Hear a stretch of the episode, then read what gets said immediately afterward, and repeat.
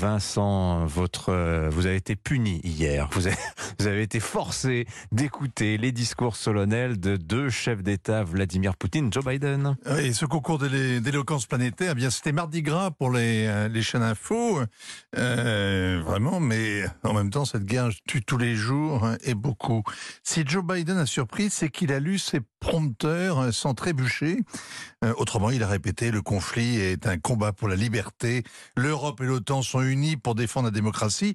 Il n'a pas parlé du monde libre ni de l'empire du mal, mais son discours renvoyait à la guerre froide. Sa machine à remonter le temps était installé au bon endroit, au palais royal de Varsovie, rasé pendant la guerre et reconstruit à l'identique 30 ans plus tard.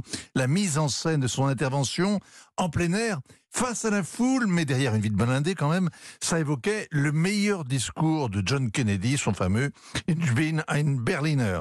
Joe Biden n'a pas dit aux Polonais nous sommes tous des Ukrainiens, mais il a juré l'Ukraine ne sera jamais une victoire pour la Russie, jamais, Hmm. avis à Vladimir Poutine. Première conclusion donc, ça va durer longtemps. 22 minutes de discours pour Joe Biden. Ce fut plus long avec euh, Vladimir Poutine à deux heures pour son discours sur l'état de la nation russe. hein. Oui, le tsar seul sur l'estrade immense, le discours qui n'en finit pas, la nomenclatura et les jeunes, sages comme des images, tout ça était très soviétique. Le décor change, mais pas le résultat. On singe aussi la guerre froide. Poutine n'a pas l'air malade, mais il se victimise. Il ne se repent pas d'une offensive qui devait durer cinq jours. Il ne dit rien de la situation du front. Il ne donne aucun objectif précis à cette guerre qu'il persiste à appeler opération militaire spéciale. Il dit juste qu'elle est existentielle. La Russie est une civilisation et sa survie est en jeu.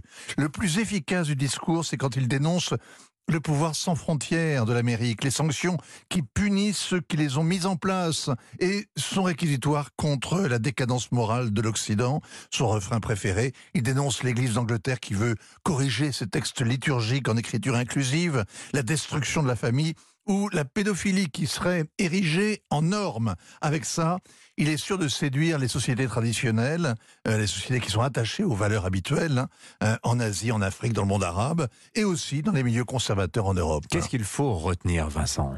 Deux choses. L'effort de guerre s'impose à tous, c'est-à-dire renforcement du complexe militaro-industriel, constitution d'une armée de réservistes, d'un fonds spécial pour les anciens combattants. Les Russes se préparent à une guerre de 30 ans. Le Kremlin a ordonné de mettre à jour les abris anti-bombes. Et puis, l'annonce coup de canon à la toute fin, la suspension du traité New Start, le dernier traité russo-américain sur le désarmement nucléaire. Dans les faits, il était gelé depuis euh, deux ans, mais Poutine ne vient donc pas de relancer la course aux armements nucléaires, mais euh, c'est vrai que c'est décidément une très mauvaise semaine pour ceux qui s'inquiètent du risque nucléaire, après l'annonce que l'Iran enrichit l'uranium à 84% et les tirs de missiles balistiques hein, de la Corée du Nord.